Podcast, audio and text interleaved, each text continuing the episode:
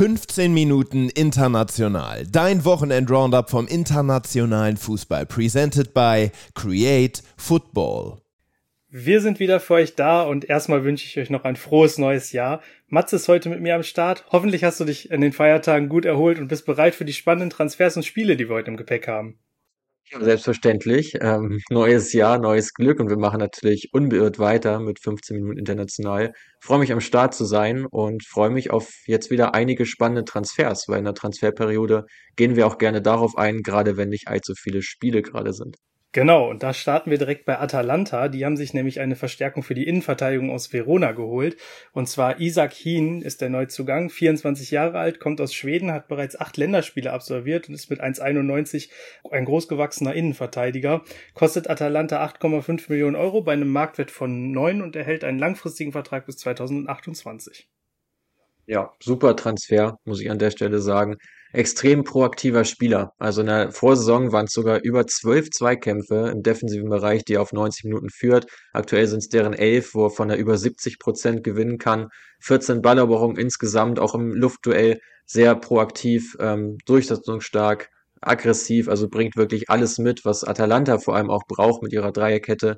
Agieren sie ja da sehr häufig, äh, wo es einfach auch ja eine sehr hohe Intensität gefordert ist, von den Innenverteidigern immer wieder auch vorwärts zu verteidigen, aktiv das direkte Duell zu suchen und ja, mal sehen, ob er einen ähnlichen Weg einschlagen kann wie einst Cristiano Romero, der ja inzwischen als Weltmeister für Tottenham spielt und ja auch den Weg über Atalanta zur Weltspitze gefunden hat.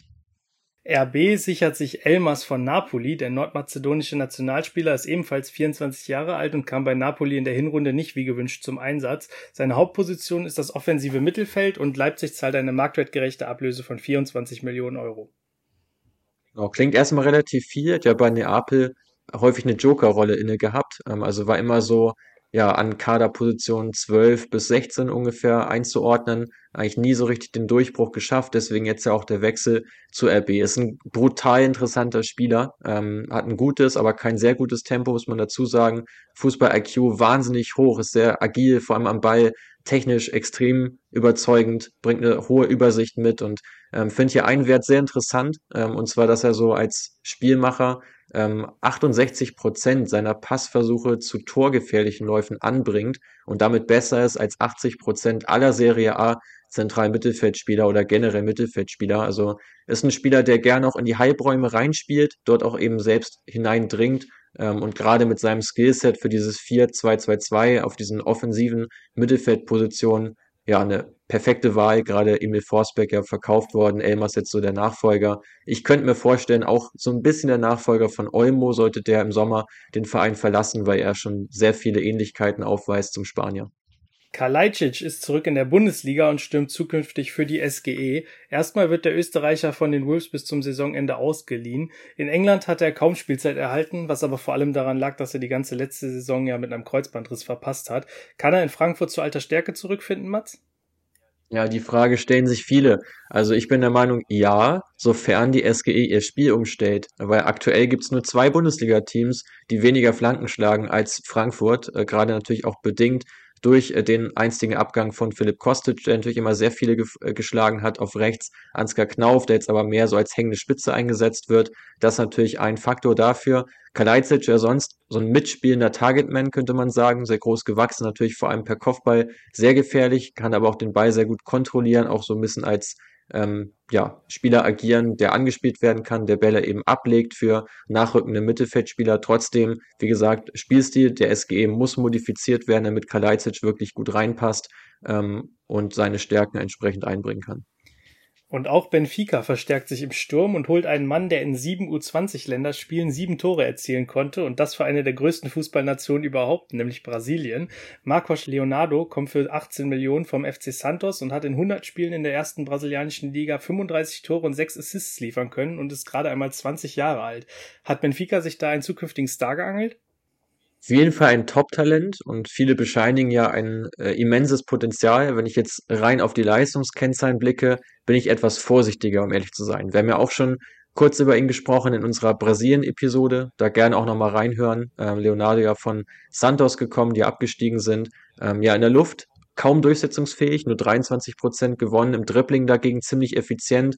Ähm, ja, muss noch lernen, dass er einfach häufiger zum Abschluss kommt. Also er kommt zwar immer aus ganz guten Positionen auch zum Schuss, ähm, aber eben nicht allzu häufig und vor allem seine Defensivarbeit gleicht einer Null, führt praktisch keine Zweikämpfe, hält sich aus dem Pressing auch komplett raus, ist dann eigentlich nur im Zentrum wirklich ähm, ja, anzutreffen, weicht also selten auf die Flügel aus, antritt dafür sehr, sehr stark, Finishing bereits gut, kann er, glaube ich, auch noch ein bisschen weiter steigern. Also ein ganz anderer Spielertyp als Darwin Nunez zum Beispiel, der ja auch als Südamerikaner zu Benfica gekommen ist, dort zum Weltstar gereift ist. Da ist Leonardo eine ganz andere, ähm, ganz anderer Spielertyp, äh, der dort jetzt reinwachsen muss.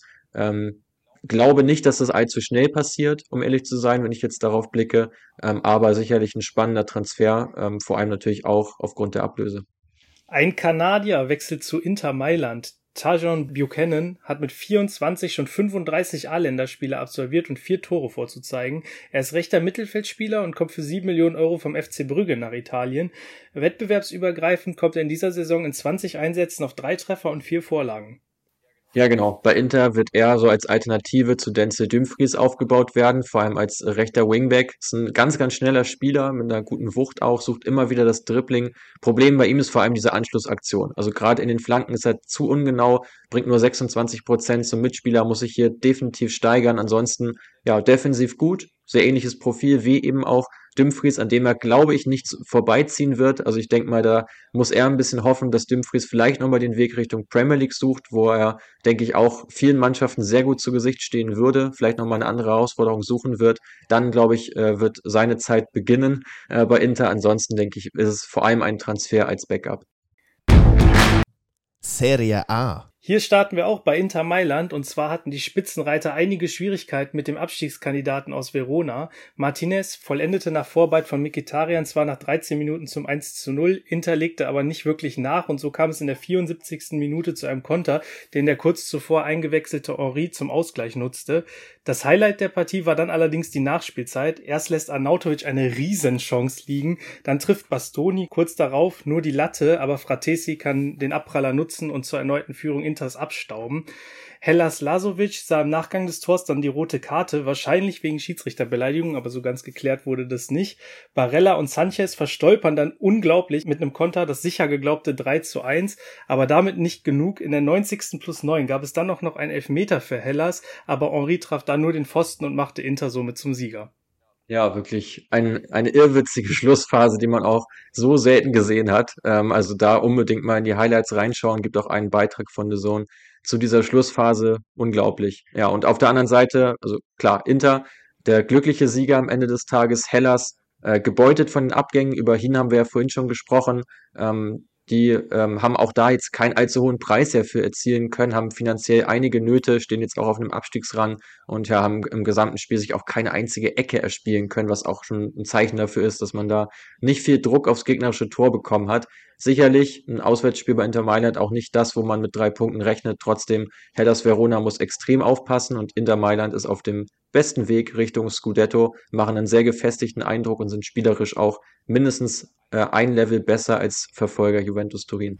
Fünf Tore haben die Fans beim Spiel Frosinone gegen Monza gesehen. Zur Halbzeit führte Monza bereits mit 0 zu 2 und erhöhte die Führung kurz nach der Pause durch ein ziemlich krummes Eigentor sogar auf 0 zu 3. Frosinone steckte aber nicht auf und kam kurz darauf durch Haraui zum 1 zu 3. In Unterzahl verwandelte Soule dann auch noch einen Elfmeter zum 2 zu 3 Endstand, sodass die Aufholjagd von Frosinone, die fast 150 Pässe mehr gespielt haben als ihr Gegner, am Ende ungekrönt blieb. Monza hatte am Ende ganze 24 Klärungsaktionen auf dem Statistikbogen. Ja, genau, mussten da nochmal ordentlich verteidigen. Jetzt auch normalerweise nicht das Spiel von Monza, die ja immer über sehr viel Ballbesitz, über sehr viel Spielkontrolle äh, zur Geltung kommen. Äh, generell finde ich ein, ein, Duell von zwei Mannschaften, die sich da unten ganz gut raushalten, die eigentlich zu den kleineren zählen in der Liga. Und das war so ein bisschen auch das Duell der Rising Stars. Also auf der einen Seite ja Soule, den du schon angesprochen hast, und eben Carboni auf der anderen Seite. Ähm, Soule ja so neben Abdu Harui, so der Spieler, der da am meisten Impact hat, gerade bei Frosinone. Harui übrigens ja auch ähm, ein ganz, ganz spannender Mann, der für Sparta Rotterdam ja e-, exzellente Leistung gezeigt hat. Danach ja zu Sassuolo gegangen, da nicht wirklich zur Geltung gekommen, jetzt bei Frosinone deutlich stärker. Ja, äh, Soule fünf Schüsse abgegeben, Interleihgabe Carboni, klar, Man of the Match, Linksfuß Argentinier, zwei Scorer, technisch wirklich wahnsinnig stark, also auf den kann, können sich alle Intertifosi auch schon mal sehr freuen. Ähm, und trotzdem, trotz dieses eher namenlosen Duells, eine sehr interessante Partie, gerade Frosinone, darf man da gerne mal auf dem Schirm behalten im weiteren Saisonverlauf. Die machen es echt gut mit einer jungen Mannschaft. Ähm, da gerne mal reinschalten. La Liga. Hier gab es ein ganz wildes Topspiel zwischen Girona und Atletico Madrid.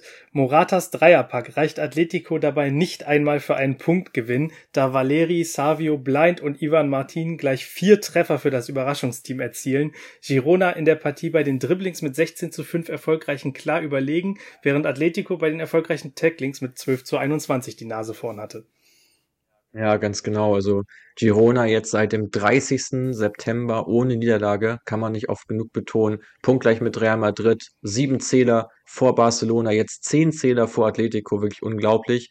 Ja, im, im Kasten Paulo Gazzaniga, der ja äh, für die Tottenham Hotspur meistens den Ersatzkeeper gegeben hat, wirklich mit einer sehr starken Leistung in dem Spiel. Trotz dreier Gegentore dann neun Saves noch auf der Habenseite gehabt. Und ja, diese Achse aus Garcia im Mittelfeld, Savio auf Außen und Dovbik im Sturm immer wieder sehr überzeugend, vor allem eben durch dieses Teamgefüge sehr harmonisch, ähm, alles passt sehr gut zusammen bei Girona. Ähm, es gibt nicht diese krassen Einzelspieler, von denen alles abhängt, sondern man ist als Team sehr geschlossen stark und war hier auch nach Expected Goals wieder etwas besser. 90% Passquote gegen Atletico Madrid auch nicht von schlechten Eltern und insofern, ja, der Höhenflug geht weiter für Girona und für Atletico. Ähm, wird es langsam Zeit, sich mal wieder äh, in die Spur zu bewegen. Ähm, ansonsten, glaube ich, droht man da so langsam in Gefahr zu geraten, auch so diesen ähm, ja, Platz 3, Platz 4 Rang ähm, so ein bisschen aus den Augen zu verlieren. Team der Woche. Das konnte Arsenal aus dem FA Cup kegeln. Ein spätes Eigentor und ein noch späterer Treffer von Luis Diaz sorgen für den 0 2 Sieg der Reds im Emirates Stadium. Liverpool war dabei insbesondere mit sieben abgefangenen Bällen auffällig. Ja, und wie Girona ist für Liverpool auch der 30.09. der Tag, an dem es die letzte Niederlage gegeben hat in der Liga. Es gab ja einige im äh, europäischen Wettbewerb, ähm, wo man allerdings ja auch mit der B, teils mit der C-Mannschaft aufgelaufen ist.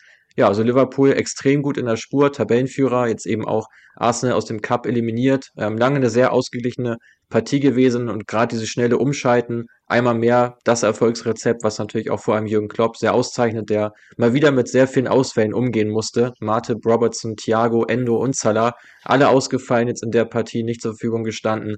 Ähm, trotzdem Liverpool ja, im Ende, äh, am Ende des Tages sehr konzentriert verteidigt, ähm, sehr viel Gefahr vom eigenen Tor weggehalten und dann eben ja die Punches gesetzt. Und das ist, glaube ich, das, was Liverpool in der aktuellen Saison auch sehr auszeichnet und was sie natürlich zu einem ganz heißen Kandidaten macht für die Meisterschaft, sofern jetzt eben Manchester City, die ja vom Afrika Cup und vom Asien Cup praktisch gar nicht beeinflusst werden, keine Spieler dort abstellen müssen, ganz im Gegensatz zu diversen anderen Top-Teams in der Liga. Ähm, ja, die beiden werden wahrscheinlich ähm, die Meisterschaft unter sich ausmachen, Stand heute. Spieler der Woche. Hier haben wir Frankie de Jong vom FC Barcelona ausgewählt und das hatte sich verdient mit starken Zweikämpfen, ganzen sieben an der Zahl und damit fünf mehr als der zweitbeste Spieler in seiner Partie. Außerdem war er der Passmotor im Mittelfeld mit 72 Pässen bei einer Erfolgsquote von 91,7 Prozent, dazu zwei erfolgreiche Schnittstellenpässe und sechs erfolgreiche lange Bälle. Ja, Genau richtig. Ich glaube, über Frank de Jong haben wir hier im Podcast auch seltenst gesprochen.